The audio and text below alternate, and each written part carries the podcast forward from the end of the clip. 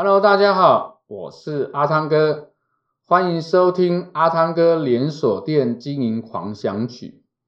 我们今天要跟大家分享的主题是关于库存管理里面的订货管理。那么在呃我们订货的时候呢，呃要去很明确的去进行一个这个回转分析哦。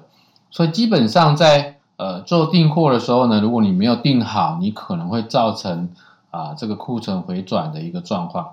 那么我们如何来去啊、做这个订货管理呢？首先你在订货的时候，你要有安全库存的机制，你要知道说你这样商品在你的这个呃安全库存是啊、多少？好，那当然讲到这个部分，就要牵扯到一件事情，是你的订货周期多久？你一个月订几次货？我们假设你一个一个礼拜订一次货的时候，那么你的安全库存大概是抓七到十天的安全库存。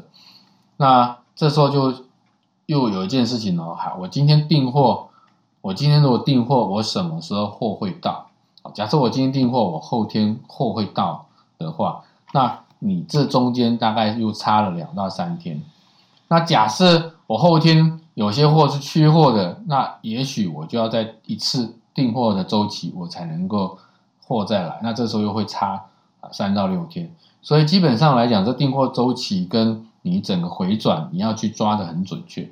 好，基本上来讲，我们会抓至如果每周订货，你我会抓至少七到十天的一个回转。